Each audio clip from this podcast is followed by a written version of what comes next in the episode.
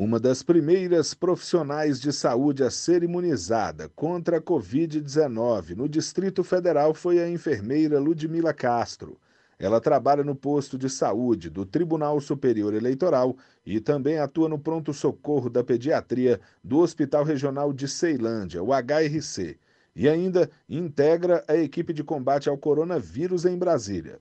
Após ser vacinada, ela disse que o momento simboliza esperança para uma nova fase no combate à doença e afirmou estar emocionada por ter sido imunizada.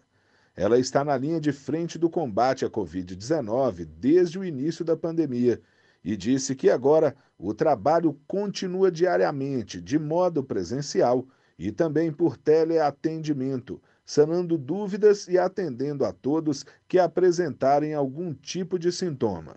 No TSE, Ludmila faz parte da equipe que atua na realização de eletrocardiograma, administração de medicamentos e curativos. Há também as consultas marcadas e o pronto atendimento, com assistência imediata a servidores, colaboradores e visitantes que apresentam algum problema de saúde emergencial.